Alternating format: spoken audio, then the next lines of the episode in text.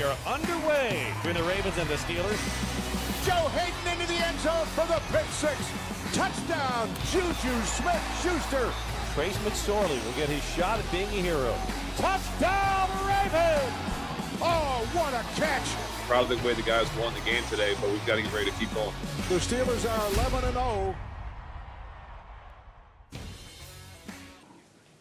Los Steelers siguen siendo el único invicto de la liga. Han alcanzado la mejor marca en la historia de la franquicia y eso es genial, pero ojo, no nos volvamos ciegos ni nos desbordemos de emoción porque hay que ser muy conscientes de a quiénes les han ganado y de qué manera. Esa marca de 11-0, 11 triunfos han sido ante siete equipos que hoy tienen marca perdedora y además en algunos casos por poco margen y eso sí con muchísimo sufrimiento de por medio.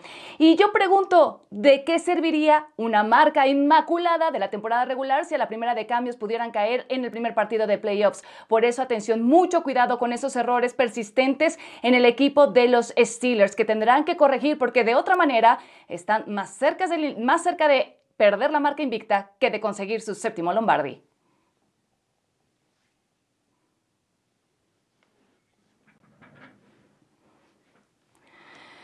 Y bueno, vamos a ver lo que dijo a propósito Mike Tomlin tras el juego contra los Ravens, muy consciente de eh, los problemas que ha presentado el equipo. Apestamos, no pudimos correr de manera efectiva cuando lo necesitábamos, dejamos caer demasiados pases que eran atrapables. Estoy muy decepcionado de nuestra actuación. Gracias por acompañarnos. Así arrancamos esta edición de NFL Live. Saludo con mucho gusto a nuestros analistas, Eitan Benerra y Carlos El Tapanava. Caballeros, pues se cerró por fin esta larguísima semana 12 de la NFL con este partido que tres veces fue pospuesto y esperábamos, pues después de tanta espera, que fuera un partidazo. Era finalmente duelo divisional y la verdad, qué bueno que no nos tocó comer en ese momento el pavo porque nos hubiéramos atragantado. ¿Qué les deja? ¿Qué sensación sienten después de ver esta actuación de los Steelers que llevan marca invicta, pero Itán, ¿de qué manera? Sufriendo. Sí, Cari, saludos a Tapa también, amigos es cierto y todo lo que me puedan decir de que no es un equipo constante, ok, lo concedo.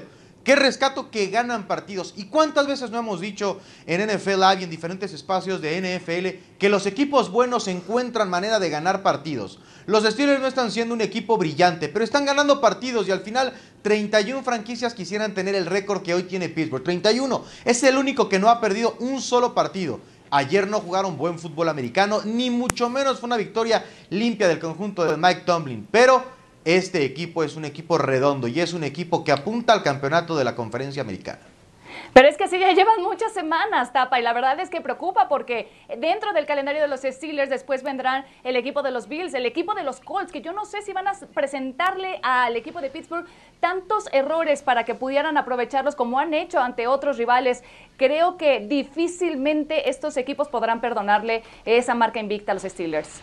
Sí, completamente de acuerdo contigo, Cari, con el gusto de saludarte también para mi amigo Eitan. La realidad es que esa ofensiva tiene que mejorar porque han ganado prácticamente con defensa, como tú lo mencionaste, contra equipos que no son contendientes y después vienen los pesos completos. La lista que tú señalabas, añadiría incluso los Cleveland Browns, que saben que no tienen margen de error porque les viene pisando los talones el equipo de Baltimore. Ben Roethlisberger tiene que hacer un mejor trabajo en cuanto a explosividad ofensiva, porque si lo que vimos ayer contra un equipo que no tenía sus dos mejores apresuradores de coreback, que le faltaba un defensivo secundario y que en general no había entrenado más allá de algunas conversaciones virtuales y pónganse a hacer yoga y ejercicios de un lado a otro, y con trabajo pudieron moverle el balón, no va a ser lo mismo, y ya no digamos en el cierre de temporada, porque prácticamente están en playoff. Yo diría, como usted también lo mencionó, cuando lleguen a los playoffs, cuando realmente vale, más para una franquicia como la de Pittsburgh. Exacto, yo, a ver, yo estoy más o menos en la misma línea que tú. Creo que los equipos grandes son los que encuentran la manera de ganar, aunque no jueguen bien, aunque no guste del todo. Pero finalmente, esos errores en terceras oportunidades, eh, los errores en la zona roja sin llevarte los puntos como debieras, intercambiando eh, touchdowns por eh, goles de campo. ¿Hasta dónde nos dice que pueden llegar entonces los Steelers? Olvídate de la marca perfecta quizá en temporada regular. pensando en playoffs, ¿hasta dónde podrían avanzar? Hasta que levanten el trofeo Vince Lombardi, como aquí lo dijimos en agosto. Es un equipo redondo, o de verdad. Ayer escuchaba a Mau Pedrosa que decía que él y otras personas de su familia que le van a los Steelers sufren viendo a los Steelers. Van 11-0, o sea, yo entiendo que no son No, yo también sufro. No me digas que sufres, Cari, van 11-0. Déjenos el sufrimiento a otros que no han ganado un solo partido, que han ganado dos o tres. 11-0 y están sufriendo. Pero- o sea, otra pero, vez. No, ha- a ver, tapa. No hay equipos que jueguen 16 semanas de fútbol americano perfectas. Cuando no falla una, una cosa, falla otra cosa y siempre los coaches quieren que sus equipos mejoren. Los 32 coaches de la NFL. Los Steelers no son un equipo perfecto, pero han notado en 11 partidos un punto más que el rival y eso debe darle tranquilidad a Mike Tomlin y al resto de aficionados de Pittsburgh.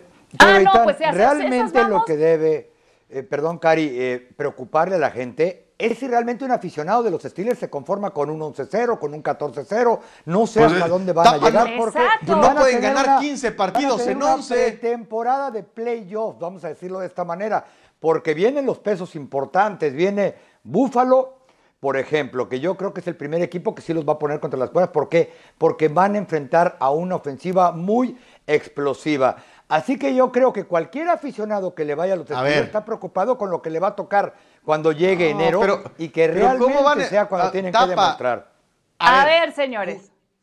Déjenme Pon saludar orden, a. Ramiro Pon orden porque yo quiero decir algo después. Ok, ya levantó luego la yo mano, también. también yo quiero escuchar lo que piensa Ramiro Pruneda al respecto eh, de estos Steelers que, que sí van ganando, pero no convencen porque han presentado muchísimos errores y que si a esas vamos con lo que decía Itán, pues el último equipo con ese tipo de marca ganadora fueron los Panthers en el 2015 que llegaron a estar incluso hasta 14-0, pero ¿de qué valió si en el Super Bowl cayeron dramáticamente, Ramiro?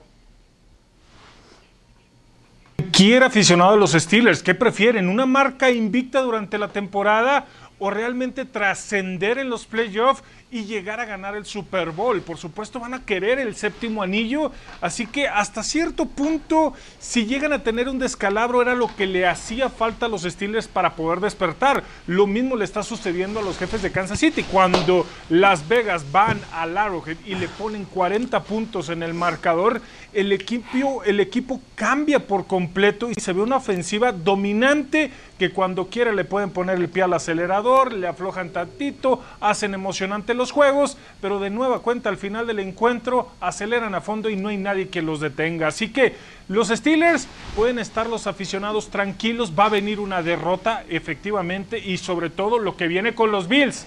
Y ahí es donde tranquilos. Exacto, ahora sí, Itán, tú habías levantado la mano. Es que, a ver, los Steelers fueron a Tennessee cuando los Titanes estaban invictos y ganaron. Y la siguiente Sí. semana no, espérense a que vayan a Baltimore porque los Ravens y ganaron. O sea, han ganado. Me acabo de escuchar a Ramiro decir, van a despertar. ¿De qué me estoy perdiendo? Es un equipo que ha jugado 11 partidos Eitan. y ha ganado 11 partidos. ¿Qué más le piden a los Steelers? ¿Qué No, más? O sea, le- a se ver, le el pide- equipo Convencer. probablemente fue el de los Patriotas, que estuvo cerca de acabar invicto. No ganó el Super Bowl. No hay equipos perfectos. Ahora están Eitan. embelesados con unos jefes de Kansas City que casi pierden con los Raiders, que fueron aplastados. A ver, Eitan, te voy a lo que se les pide claramente. Solamente dame oportunidad de preguntarte algo. ¿Te acuerdas Venga. en la semana número 6 cómo iba el equipo de Chicago? ¿Tú les creías que se merecían ese récord aún y que lo ¿Te tenían y estás que representaban el Ramiro, a 5-1? comparar a los osos con los Steelers? No, vámonos, o sea... No, no, yo estoy hablando de un récord. Estoy hablando de un récord, no, no, de los equipos. Ramiro. Y tú eras el Eh, primero Eitan. que dijo, la mentira más grande de la NFL son los Osos de Chicago. Nadie ha Entonces, dicho el que no récord no, es tan bueno 11-0. como lo que representan en ha el campo. Nadie ha dicho A que ver. no se merezcan estar 11-0, simplemente que este equipo está compitiendo por cosas más importantes que Sí. ir ganando de panzazo contra los Cowboys, ayer contra el equipo C de Baltimore. Tiene todo el respeto, está la NFL. Ayer lo decía Mike Tomlin, al equipo de enfrente también le pagan por jugar fútbol americano, pero si el día de hoy me preguntan, eh, ¿es capaz este equipo de trascender? Probablemente lo voy a poner en tela de juicio porque simplemente no hay ofensiva. Ojo, la defensiva no va a ganar el campeonato como solía hacerlo en los viejos tiempos. Yo nada más les quiero eh, agregar una cosa más. Eh, siendo positivos, ese récord invicto de los Steelers, eh, creo que además eh, lo positivo para el equipo de Pittsburgh es que tiene amplio margen de mejora, porque hay muchos errores puntuales que se van repitiendo. En cambio, con el equipo de los Kansas City Chiefs, creo que sí estamos viendo su tope, en, por supuesto, en lo bueno y también en lo malo. Eh, pero los Steelers todavía tienen mucho por mejorar. Y a propósito de los Steelers, sí van a tener que replantearse quizá la situación a la defensiva porque pierden a un hombre que ha sido fundamental y ese es Bot Dupree. Los Steelers pierden una pieza clave en esa defensiva. La resonancia magnética realizada confirmó la lesión en la rodilla del apoyador de Pittsburgh. Dupree sufrió un desgarre de ligamento cruzado anterior, así que se pierde lo que resta de la temporada, está fuera de los emparrillados. Y este es el mensaje que publicó un Big Ben, Ben Roethlisberger, en su cuenta de Twitter. Mis oraciones son para ti, Bud Dupree. Deseo que tengas una rápida y completa recuperación. Tu amigo Ben. Bueno, y es que vamos a repasar cuál ha sido la productividad de Dupree y de TJ Watt en conjunto. Eh, TJ Watt y Dupree son la dupla eh, con más capturas de coreback esta campaña con 19. Le siguen Aaron Donald y Leonard Floyd de los Rams con 17 y Trey Hendrickson y Cameron Jordan de los Saints con 16. ¿De qué nivel es la baja de Bud Dupree? ¿Qué tanto va a impactar en el equipo de los Steelers, Tapa? No, grandísima. Si le sumas además que ya perdieron a Devin Bush al principio de la temporada o en la semana 6, esto se pone complicado. Esta defensiva es la que está llevando a Pittsburgh, y lo hablábamos hace apenas unos segundos, a la marca 11-0 porque no hay ofensiva. Si le quitas 8 capturas, que bien podrían ponerlo de líder en casi cualquier otro equipo de la NFL en este departamento, imagina ahora dónde van a ir los dobles bloqueos, por dónde van a tratar de pasar y correr los demás equipos. Yo creo que Pittsburgh sí tiene que preocuparse, aunque como dijo Mike Tomlin el día de hoy, que levante la mano el que sigue y ese es el novato Alex Highsmith. El hueco es grande, ¿podrá taparse, Ramiro? Muy complicado, aún y que venga el novato a poder cubrir una posición, justamente como lo estaba diciendo Tapa. Ya cuando tú quieres dejar en máxima protección a tu coreback, empiezas a mandar al corredor a un ala cerrada a hacer el doble bloqueo. Y aquí ya no va a estar dividido hacia dónde o qué lado se va a ir. Es sobre el número 90, TJ Watt, y desde ahí empieza los ajustes ofensivos en cuanto a los bloqueos en protección de pase. Y eso va a ayudar bastante a todos los equipos. Y es una disminución muy considerable. Vimos cómo le afectó la salida de Devin Bush por el ataque terrestre no estaban siendo tan efectivos que cuando a él lo tenían después de la semana número 6. Así que se van a ver disminuidos. Y ojo, la ofensiva necesita dar ese paso adelante, como dijiste, Cari. Necesitan y tienen el tope más alto. El ataque de los Steelers, precisamente el terrestre, pues no ha sido lo mejor, el departamento más fuerte de este equipo, sí lo era la defensiva, así que eh, ¿qué, tan, ¿qué tanto pierden con esta baja y tan? Muchísimo, Cari es el jugador franquicia de los Steelers, es un jugador muy importante, pero en la NFL las lesiones son parte de cada temporada y le pasan a todos los equipos. Y los equipos que van a ganar campeonatos se tienen que sobreponer a lesiones importantes. Así es que es la NFL, ni hablar el que sigue. En esta, creo que la actitud de Mike Tomlin es la correcta. Exacto, Dupri el que cortaba el queso por la derecha, TJ el que lo hacía por la izquierda, ahora tendrán que replantear eh, la estrategia. Vamos a revisar cómo queda entonces la división norte de la conferencia americana. Los Steelers pues siguen en lo más alto, en la cima con 11-0, seguidos de los Browns con 8-3, luego los Ravens con 6-5 y en el fondo están los Bengals con una marca de 2-8 y un empate. A ver, Números de los Browns, que promedian 24.1 puntos por juego en esta campaña, además de 355.7 yardas por juego y tienen un diferencial de entregas de más 5. El equipo de Cleveland ha ido despertando, ha ido compenetrándose cada vez mejor y al mismo tiempo se ha sumado pues una baja de juego importante para el equipo de los Baltimore Ravens. ¿Quiénes serán más peligrosos para los Steelers, unos Browns o unos Ravens? Ramiro.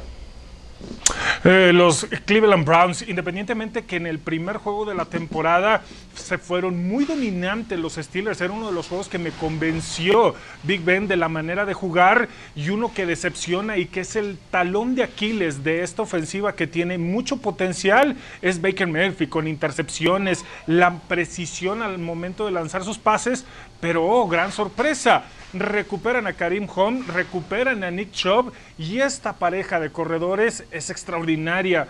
Todo lo que pueden lograr en combinación este tándem de corredores va a ser lo que soporta la ofensiva. Así que Baker Mayfield con esto puede empezar a lanzar el balón tranquilo, sin presionarse, porque es algo que no ha sabido controlar desde su llegada a la NFL. ¿Quién luce más fuerte entre estos dos que están peleándose, pues por, por lo menos un lugar en el comodín, Tapa?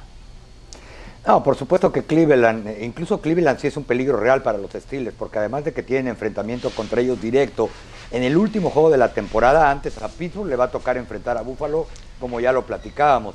Eh, la diferencia son dos juegos en cinco por jugarse el resto de la temporada. Prácticamente Baltimore, el título divisional ya lo tiene completamente acabado, ¿no? Entonces, yo creo que Baltimore, con el regreso de Mike Garrett, con la mejora, entre comillas, de Baker Mayfield, porque nunca va a ser un, un jugador que pueda realmente ser explosivo y vertical por aire, es el equipo que bien podría ganar ese campeonato divisional si se cae tantito los Steelers. ¿Coincides, Eitan? No, o sea, si se cae tantito los Steelers, han perdido cero.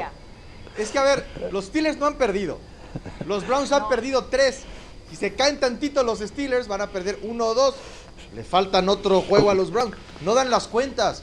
Los Ravens ya no son peligrosos para los Steelers porque ya les ganaron dos veces. En playoffs, yo creo, en un eventual duelo, eh, Pittsburgh preferiría siempre enfrentar a Cleveland que a los Cuervos. Baltimore, sin sus jugadores estelares, casi le saca un partido a los Steelers. El conjunto de Cleveland, probablemente con todas sus estrellas, va a encontrar maneras de perder por 7 o por 10 puntos contra Pittsburgh. En eso me preguntaron cuál era más peligroso, no si les iban a ganar o no. No, tú dijiste que si se caen tantito, si se caen tantito, pierden uno. Son más peligrosos si se caen tantito. Los Ravens ni siquiera eran los cuervos. No tantito. Eran pichones. No, coincido contigo, Itán. Creo que los cuervos ni siquiera eran esa versión que vimos la temporada pasada cuando quedaron como sembrados número uno en la conferencia americana. Están lejísimos de eso, pero además venían muy mermados para este encuentro. No eran los cuervos, eran apenas unos pichones. Y así vamos a cerrar este tema en el norte de la conferencia americana y vamos a hacer la primera pausa en esta edición de NFL Live. Pero no se despeguen porque al regreso vamos a tocar las declaraciones del comisionado Roger Goodell acerca de eh, la postemporada. ¿Cuál es el plan eh, que van a emplear para evitar el tema del COVID?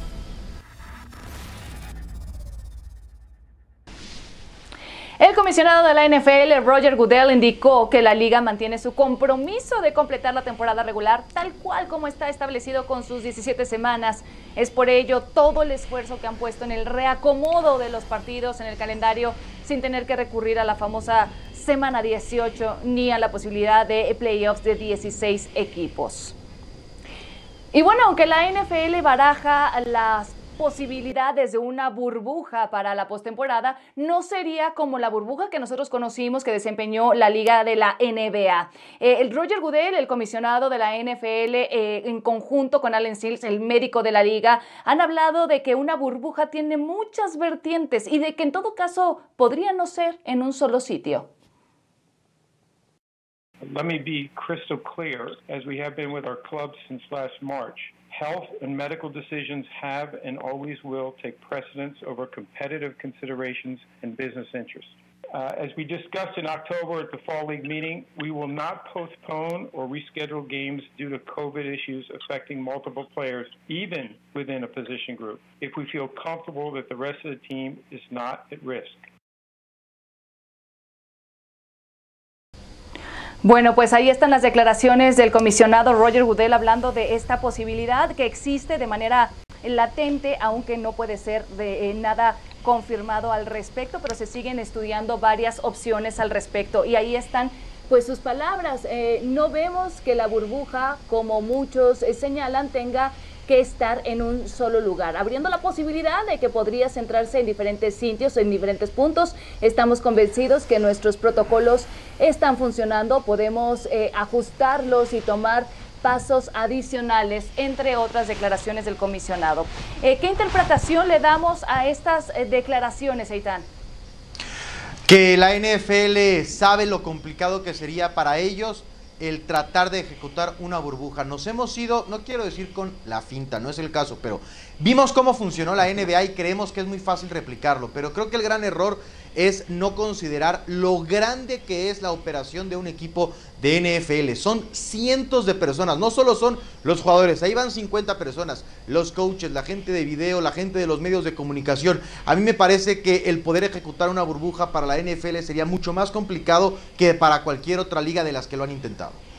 Eh, Ramiro, tú que conoces las entrañas de la liga, de los equipos, cómo se manejan, hasta el momento hemos dicho varias veces que nos quitamos el sombrero por la forma en cómo la NFL ha sabido reajustar su calendario con tal de que todos los partidos lleguen a disputarse. Pero ¿cómo se ha manejado para ti la liga en cuestión de los equipos de manera interna con sus protocolos con el tema de los contagios?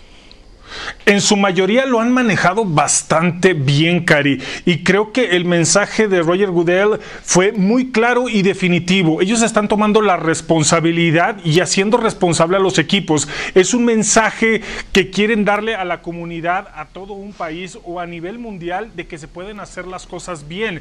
Ya se ha invertido mucho dinero en todas las pruebas diarias aún y en el día de juego como para hacer una mayor inversión en cuanto a las burbujas. Es otra cosa que ellos están tomando en cuenta porque de seguro y lo más probable es que haya pérdidas millonarias en cada uno de los equipos como liga, aún y que todos los contratos se han mantenido de televisión y diversos patrocinadores para cada uno de los equipos, pero las entradas hacia lo que es el estadio, la venta que se genera en el estadio, son pérdidas muy grandes para la liga como para poder seguir invirtiendo en algo que hasta el momento tienen controlado. Sería más viable una semana 18 que una burbuja.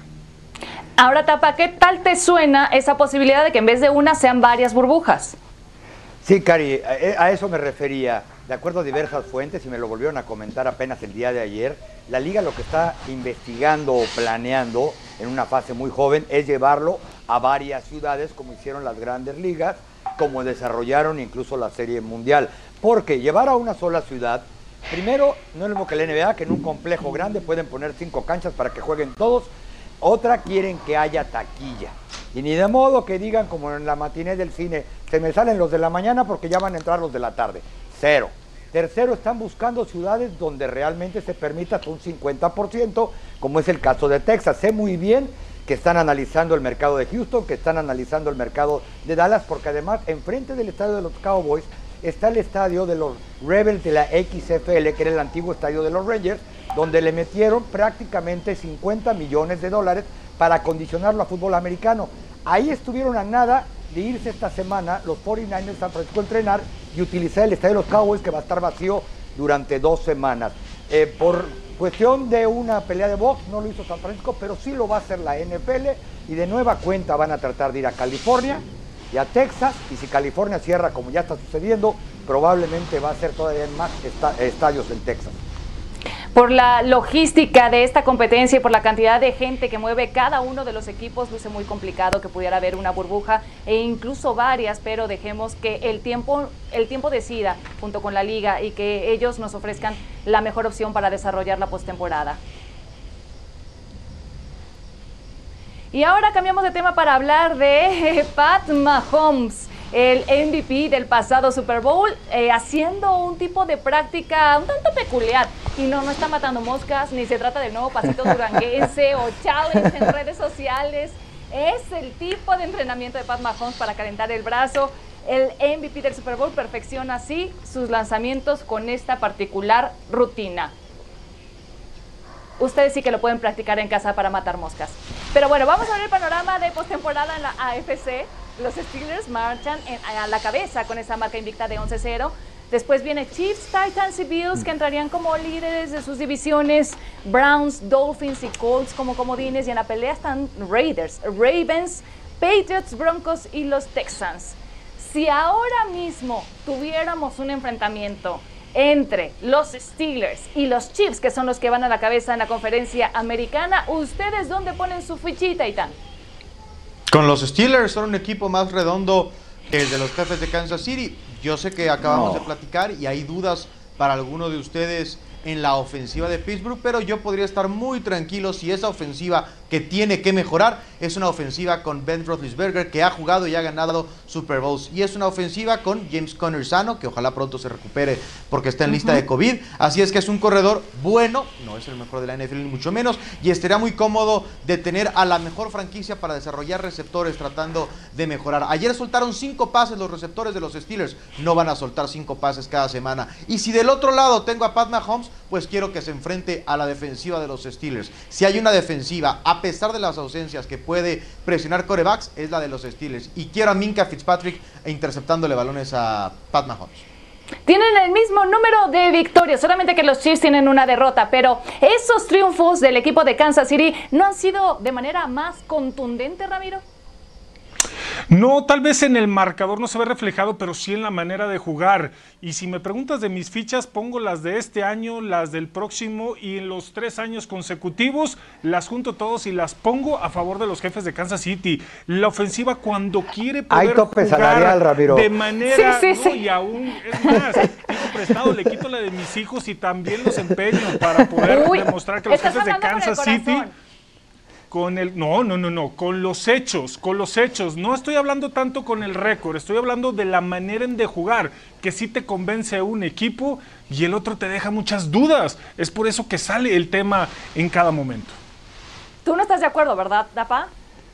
No, yo también pondría mi ficha este año, pero así co- como que las de los próximos cinco años y empeñar a mi familia, pues tampoco, porque hay tope, hay tope salarial, es muy poco probable que este equipo pueda mantenerse junto en los años por venir. Eh, Kansas City te puede anotar de todas las maneras habidas y por haber. Pases cortos, pases largos, tienen a la cerrada que mejor recibe pases, tienen al receptor abierto más rápido, tienen otro que puede capturar trayectorias internas, tienen un regresador de patadas que suele ser receptor abierto, Nicole. eh, que también puede anotar, por un lado. Y por otro lado, si tú hablabas de margen de mejora en los estilos a la ofensiva, aquel margen de mejora es la defensiva de Kansas City. Ah, y de sí. cualquier manera, están sextos en puntos permitidos, o sea, eh, que es la única estadística que realmente importa. Están terceros en intercambio de balón, lo que agarran del rival y le dan campo corto a Mahomes. Así que yo creo que hoy en día sería muy difícil para los Steelers, con una defensa poco explosiva, y ahí están los números, ir y derrotar a un equipo que te va a anotar cada tres segundos. Bueno, perfecto, señores. Ahí está. Yo también me quedaría tristemente con los Kansas City Chiefs. Ahí pondría mi ficha, aunque me quedara el corazón roto mientras los Steelers no mejoren estos constantes errores. Vamos a hacer pausa en NFL Live y los invitamos a que no se pierdan a través de nuestras pantallas el partido que tendremos este domingo por la noche, Sunday Night Football. Los Broncos eh, ante los Chiefs. Las citas a las 7 pm, tiempo del centro de México, por ESPN Latin y por ESPN Play. Ball game. Yep, better figure something out. It's definitely frustrating. It's just making the same mistakes over and over. The points are outrageous. The time of possession is totally lopsided. That's not a winning formula. We haven't put a full four quarters together as a full team. I mean, offense, defense, special teams. In my own words, I'll call it soft, and I don't feel like we're holding ourselves accountable. We fall back in each and every one of these games, even the one we won. Ball's out. Ball is out again. Touchdown under heavy duress, and down he All we can do is, you know, get back in the lab and get better. That's all we can do is get better.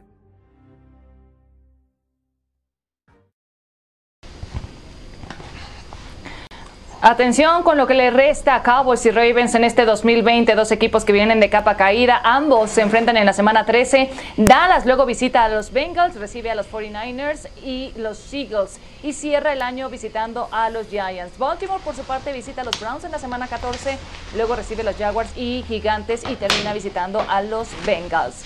La gran pregunta, ¿quién rescata su temporada? Considerando también en qué división se encuentra cada uno de estos dos equipos, Ramiro. Veo muy complicado que los vaqueros de Dallas vayan a ganar más de un encuentro y el único que veo posible es el de los Bengals. Pero esto no quiere decir que los Ravens en el juego directo vayan a salvar su temporada. Tendrían que buscar entrar a playoff y hacer un mejor desempeño de lo que nos han venido mostrando. Pero para Dallas no hay esperanza. Tú que conoces el corazoncito del equipo de la Estrella Solitaria, Tapa, ¿los vamos descartando? Sí, descártalos, ponle tache y hay que se presenten a entrenar el próximo abril si es que no hay pandemia. ¿A qué me refiero? Eh, Ramiro lo dijo claramente, no hay por qué pensar que le pueden ganar a nadie, ni a los Cincinnati Bengals. Eso pensábamos desde que comenzó la temporada cuando el primer juego contra Washington, contra los Rams, etcétera. Mientras esta defensa no detenga absolutamente a nadie, es difícil ganar a pesar de que la ofensiva ha mejorado. En cambio, hay que ver el calendario de Baltimore para darnos cuenta que solamente les queda prácticamente un equipo que va a ser complicado y después van a irse de paseo por la división este a conseguir su lugar en la postemporada como sea. Tapa, acabas de romper los corazones de muchísimos aficionados. Eh, Eitan, eh, ¿tú consideras lo mismo? ¿Despedimos a los Cowboys y quizá les damos chance a los Ravens? No, a ver, yo creo que los dos equipos van a estar en playoffs, ya estaremos platicando después. No. Yo- la diferencia es que yo creo que Dallas entrando a playoffs salvaría su temporada y Baltimore no. Baltimore siendo un comodín y despidiéndose después de un partido no salvaría su temporada. Los cuervos están construidos y la gente de Baltimore quiere un campeonato de la NFL con Lamar Jackson. Así es que yo creo que los cuervos necesitan de mucho más que ganarle a los vaqueros y de meterse como comodines, que hoy parece ser su única opción a los playoffs, eh, para salvar una temporada. Y Dallas, si califica con 5 y 11, va a meterse a postemporada y Don Jerry nos va a presumir eso. Eitan, pero esta era la misma expectativa que teníamos en agosto. Hablábamos aquí de unos Cowboys que seguramente iban a trascender en la postemporada, que tenían el Hablábamos, equipo ¿quién no ideal, sabía? el coach ideal.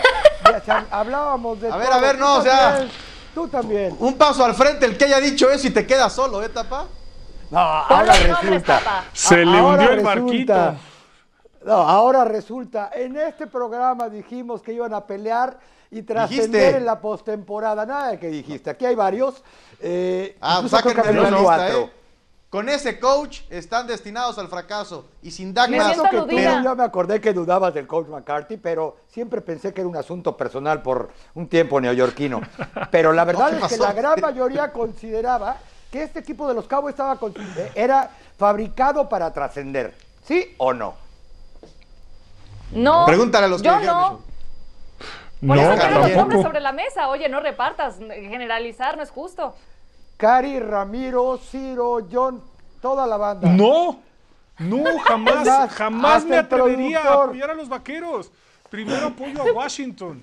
No, no, esto es como, como hacerme matador en la práctica. Ahora resulta. Yo creía más en Filadelfia. Sí, ahí sí. Pero También bueno, pensaba que Filadelfia. Está bien. Yo creo que No, fue uno de bien. los sueños de Carlitos Tapanava. Corran, corran Oiga, ahora. pero ya que estamos Les tocando el tema tu de Power Filadelfia, de la semana 1. no te enojes, Tapa, respira profundo, Dalai. Hablando No, de quiero el llorar, no me equipo de- enojo. de Filadelfia, hablemos de la situación que está atravesando Doug Peterson. Este equipo que eh, apenas va a cumplir dos años de haber ganado el Super Bowl y que dicen, parece que ya se acabó la fórmula del entrenador en jefe en Filadelfia. Y es que eh, luego de que parecían ser quienes iban a llevar esa división, han caído drásticamente, tienen eh, pues tres derrotas y están en el abismo. Esto fue lo que dijo Doug Peterson sobre Jeffrey. Eh, Jeffrey Lowry y yo tenemos una buena relación y hablamos mucho, nuestras conversaciones son privadas. No voy a entrar en detalles, este no es el momento ni el lugar de entrar eh, realmente en ese tipo de temas. Y es que se dice hay mucho malestar eh, el que se percibe dentro del dueño de las Águilas de Filadelfia. El head coach no sabe si la directiva lo va a mantener en su puesto de trabajo o no. ¿Se acabó realmente la fórmula de Doug Peterson o es eh, una víctima eh, a consecuencia de las lesiones y de todos los problemas que han aquejado al equipo de los Eagles, Seitan? Ah, Yo creo que más que el coach Peterson, que me parece un buen coach, eh, Howie Roseman, el gerente, es al que hay que ponerle el foco. Creo que se ha tardado en construir un buen roster. Filadelfia apostó por un roster veterano muy caro que desafortunadamente no les ha entregado resultados. Creo que se equivocaron en la evaluación de Carson Wentz como coreback franquicia. El talento de Carson Wentz está ahí y lo podemos ver en algunas jugadas cada partido, pero nunca ha sido capaz de evitar los errores. Y es un coreback frágil. Ya cobra mucho dinero y eso le va a complicar a Filadelfia rearmarse. Exactamente, independientemente de las lesiones, Carson Wentz ha sufrido una dramática regresión en su quinto año, Ramiro. Efectivamente, pero no se ve afectado tanto en el desempeño, sino por las lesiones. No tiene a quién lanzar, está forzando demasiado las cosas. Y es algo que se ha hablado desde el inicio de la temporada por la evaluación que estaba mencionando Eitan. Si tú no le puedes armar un buen equipo, va a tener errores. Y quien se va a ver crucificado y se va a ver exhibido va a ser el coreback, porque es el que ejecuta la mayor parte de las jugadas o siempre el balón tiene que pasar por sus manos. Y de ahí es donde viene que Doc Peterson, esa fórmula ya no funciona. No estableció bien cuáles eran las armas necesarias para no exhibir de esta manera a Carson Wentz. Sí, la ofensiva ha empatado una marca por menor cantidad eh, de puntos con 17 en cada una de las últimas tres semanas, Tapa. Y lo de Carson Wentz, pues sí, muchas veces interceptado y muchas veces capturado. Sí, yo creo que sí se tiene que ir Peterson porque él es el culpable de la regresión que ha tenido Carson Wentz. En el 2017, ¿quién era el coach de quarterbacks? John DeFilippo, que ya no está en el equipo. ¿Quién era el coordinador ofensivo? Frank Wright. ¿Dónde están los Colts en este momento? Eh, no es casualidad lo que le está sucediendo. Con respecto a Carson Wentz, es cierto que no ha tenido los receptores, que no ha tenido el ataque terrestre consistente, que no ha tenido línea, pero hay muchas estadísticas que indican que toma malas decisiones, que se queda demasiado tiempo con el balón, que por momentos intenta correr a una velocidad que ya no puede hacerlo. Y sí, yo creo que ahora hay que pensar quién fue el que llevó al Super Bowl a este equipo y a ganar 11 consecutivos a Carson Wentz, si no fue en Frank Wright, John de Filippo o realmente Peterson. Sí, decisiones cuestionables, muy criticables para Doug Peterson, pero aún así, pues está sufriendo en este momento todas las críticas a consecuencia del mal rendimiento de todo un equipo. Quizás si llegara otro nombre a ese mismo puesto, tendría que lidiar con los mismos problemas. Hacemos pausa en NFL Live y al regreso vamos a hablar de esos equipos que también se mantienen a la casa de un boleto para la postemporada en la conferencia nacional. Pausa y ya volvemos a NFL Live, no le cambian.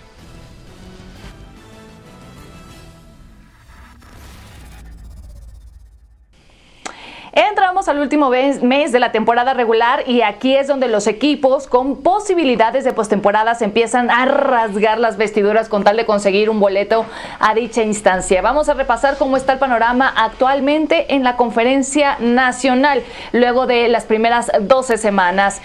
Y pues los Saints se mantienen en lo más alto con marca de 9-2. Packers, Seahawks y Giants son los líderes en las otras divisiones. Rams, Buccaneers y Cardinals serían los que entrarían como comodines. Y en la pelea se mantienen Vikings, Bears, 49ers, Lions y Washington. Los equipos que están a la casa. ¿Quién de ellos se mete a la postemporada, Ramiro?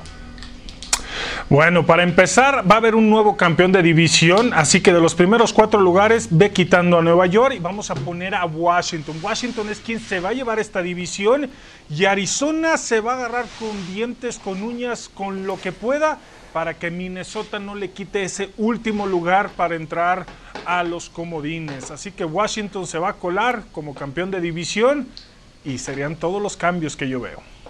Luce muy factible, ¿estás de acuerdo, Tapa? No, yo creo que el equipo de Minnesota sí se va a meter. Es un equipo que ha ganado 4 de 5, que están jugando tremendos por pase y por carrera. Parece que nadie puede tener a Dalvin Cook. El novato Justin Jefferson se ha vuelto un arma vertical espectacular. Adam Thielen está de regreso, pero no creo que a Washington le alcance para ir a la postemporada. En Nueva York está jugando bien, ha ganado tres partidos consecutivos. Su calendario no es tan complicado como el de Washington y más importante están mostrando progreso. Así que yo solamente veo de los que están afuera a los Vikings. Es que esa división este es demasiado volátil, prácticamente es como un volado y tan para ti quién se cuela. Yo creo que los vaqueros de Dallas y todo por el oh. calendario. A ver, lo que le queda a Gigantes, a los Giants le queda Seattle, Cleveland, Baltimore, Arizona y, y Dallas. Eso es lo que le queda, e, e, eso es lo que queda. Después, a Washington, Steelers y Seahawks. No creo que ganen ninguno de esos partidos. Filadelfia, Carolina y San Francisco. Fácilmente se pueden ir 1-4 en los partidos que quedan. Dallas tiene de los 32 equipos el cuarto calendario menos complicado. Ellos son muy malos también. Pero Dallas tiene partidos con Cincinnati, Filadelfia, Nueva York y el conjunto de San Francisco. No me parecería descabellado que los vaqueros ganen dos de los cinco partidos que les queda. Así es que yo creo que Dallas va a terminar como campeón divisional del Este. Van a ir a playoffs y el Tapa Nava va a ir a cubrir ese partido. En Conste que no lo dije yo, de ¿eh? los vaqueros. Conste que no. Wow. Pero si pasa el Tapa Nava, nos invita a una cena a todos nosotros. Bueno, los cuatro de hoy. No, seguro. Aunque no pasen, muchachos, todos invitados. Ok, a ver, entonces eh, los 49ers, si entendí bien, todavía ninguno me los da como posibles candidatos para meterse a la postemporada, ¿cierto, Ramiro? Con el dolor de mi corazón, lamentablemente no van a poder colarse aún y que están en una franca mejoría defensivamente por el gran trabajo que está haciendo Robert Saleh, pero no tenemos coreback. No tenemos un coreback confiable que pueda lanzar el balón de manera apropiada con una precisión que sea efectiva y lo único bueno que le tenemos a la ofensa es la línea ofensiva, Jusic y se acabó. Ram, por tu culpa ya nos mandaron a pausa. Dice la producción que no estás de regreso el próximo jueves. Hacemos de verdad la siguiente pausa en NFL Live. Tomamos un poco de aire y ya volvemos en esta recta final de nuestra edición de NFL Live. Eh, Bueno, Él ¿y tiene un corazón volvamos? grande, le va a todos. Lo sé, lo sé, lo sé. Menos a los Steelers, no de manera segura. Vámonos a la pausa, ya volvemos. Y cuando se rompió el duopolio Brady-Belichick con esa baja o fin de la era de los Patriotas de Nueva Inglaterra, con esa dinastía, se esperaba que los Bills eh, fueran los grandes candidatos para liderar esa división este en la conferencia americana. Y aunque se mantienen en la cima, los delfines más bien parecen unos tiburones al acecho, pisándoles los talones. Vamos a revisar eh, lo que queda por delante para los equipos de esta división. Estos son los juegos restantes de Bills, Dolphins y Patriots. Porque pues a los Jets para qué considerarlos, ¿verdad? Eh, los Bills visitan a los 49ers, reciben a los Steelers, visitan a Broncos y Patriots y cierran en casa ante Miami. Los Dolphins reciben a Bengals, Chiefs y Patriots y luego visitan a Raiders y Bills en el cierre de la campaña. Y los Patriots visitan a Chargers, Rams y Dolphins y terminan temporada en casa ante Bills y Jets, que seguramente estará teniendo el pick número uno del próximo draft. Señores, aún apostamos por los Bills para ganar esa división. Eitan, Sí, son el mejor equipo del este, son un buen equipo de fútbol americano. Los vamos a ver en ESPN en Monday Night este, esta próxima semana contra los Niners. No va a ser un partido fácil, pero sí, yo creo que eh, los Bills son de los- estos tres equipos el mejor equipo, tienen el mejor récord eh, y creo que van a ser un campeón sólido del este de la americana. ¿y tú, Tapa, también te vas a quedar con los Bills de Buffalo? Sí, por supuesto. Además, la ventaja que llevan ya es considerable si pensamos que quedan cinco partidos para empezar. Por otro lado, su coreback está jugando sensacional a pesar de que le han interceptado en las últimas semanas. Si le dan protección, es el coreback con mejor índice de efectividad en toda la liga cuando está plantado en la bolsa de protección. Su defensa puede hacer jugadas a pesar de que se dobla. Y lo más importante, el Football Power Index de ESPN dice que 83% de posibilidades de coronarse en esa división. Y he de decir que su coreback da buenos, muy decentes puntos en el fantasy. Ramiro, ¿tú también te quedas con los Bills? Me voy a quedar con los Bills, aunque me encanta el trabajo que está haciendo eh, Brian Flores con Miami. El que no me termina de convencer, y lo vimos hace dos semanas, que tuvo que ser sentado en la banca, es Tua. Creo que deberían de terminar la temporada con Ryan Fitzpatrick aún y que Tua esté bien de su lesión, porque te puede generar mucha mayor confianza lo que hace Ryan Fitzpatrick. Pero Buffalo se queda con la división, va a ser fuerte candidato para estar peleando por ahí el juego divisional. Sí, quizá para haber fogueado un poco a Tua Tagovailoa en esta primera temporada a nivel profesional ya estuvo bueno y a lo mejor, pues, ¿por qué no algunos otros snaps dentro de eh, otros partidos? Pero la veteranía de Ryan Fitzpatrick te genera, pues, mayor seguridad para lo que resta del calendario. Y señores, este lunes por la noche, como ya lo comentaba Eitan Benerra, los Bills, justamente equipo del cual venimos hablando y que están liderando el este de la americana, estarán en Monday Night Football en prime time enfrentándose al equipo de los de los 49ers. Este partido que se disputará además en Arizona. La cita es a las 7 pm, tiempo del centro de México por ESPN Latin y por la señal de ESPN Play. Atención a todos nuestros amigos que siguen el Fantasy. Estas son las modificaciones que se hicieron para esta semana. Las estadísticas del partido entre Ravens y Steelers contaron para los enfrentamientos de semana 12 en todas las ligas de fantasía de ESPN. Los límites para cambios de jugadores se movieron para poder reemplazar jugadores de Ravens y Steelers que no pudieron jugar. Y el periodo de waivers de la semana 13 inició este jueves en lugar del martes, por si quieren ahí ir solicitando algún jugador. Y bueno, hablemos de nuestra liga sumamente competitiva que se va moviendo constantemente semana tras semana. Eh, tenemos que hacer un repaso de cuáles fueron los resultados de esta larguísima semana 12 y ver cómo van después los standings. Arrancamos revisando esos resultados. El equipo del cumpleañero Trejo Garay, a quien mandamos un fuerte abrazo y calurosa felicitación, dio cuenta de John y su tenebra. Y también es dio la sorpresa y venció por un punto al equipo de Ciro. En un duelo de muchos puntos, el equipo de Fer Tirado venció al de Sebastián Martínez. Pablo Viruega y su equipo le pasaron por encima al de Miguel Pasquel. Mister Prunera y su equipo derrotaron a los perros sin dueño de Mau Pedrosa. Y el Tapanava, el Tapanava, señores, tuvo simplemente mucha suerte esta semana frente al equipo de su servidora. Todo mi roster tenía COVID, hagan de cuenta. Bueno, ahora dicho todo ello, vamos a repasar las posiciones, cómo van marchando en el este. Ahí el equipo de Sebastián Martínez Christensen va a la cabeza con marca de 8-4, seguido por Johnny Sutenebra y el equipo del Tapanava. Luego viene el Team Viruega, el señor Pruneda y el Team Procuna en el fondo. En el oeste encontramos al Team Trejo Garay a la cabeza con 9-2, 9-2-1, perdón. Luego siguen el Team Pasquel y su servidora, la mujer de acero. Atrás están el Team Tirado, Perro Sin Dueño y en último lugar el Team Benerra. bueno, señores, dice la producción que digo yo que todos los equipos que dicen Team son los que no le están moviendo bien a sus equipos. ¿Tienes algo que decir al respecto, Itán? Eh, no, yo me solidarizo con mis muchachos de Nueva York y por eso soy el peor de la liga también.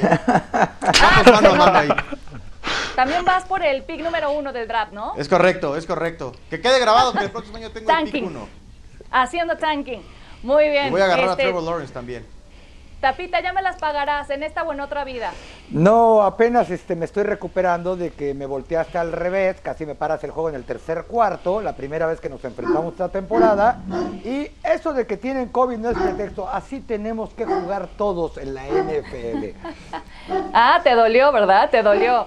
Bueno, Ramiro, ahí, van, ahí va marchando la cosa. Me parece que no está todo perdido con tu equipo pues me siento como los 49 ahí medio rascándole, pero no creo tener posibilidad. Que ya dejes de tocar este tema o no vas a volver a la a, NFL Live, ¿ok? No, ya, ya tengo, ya tengo aquí para mi productor. Oh, ya, ya, empezó a cantar unas de Muchas gracias, ya nos vamos.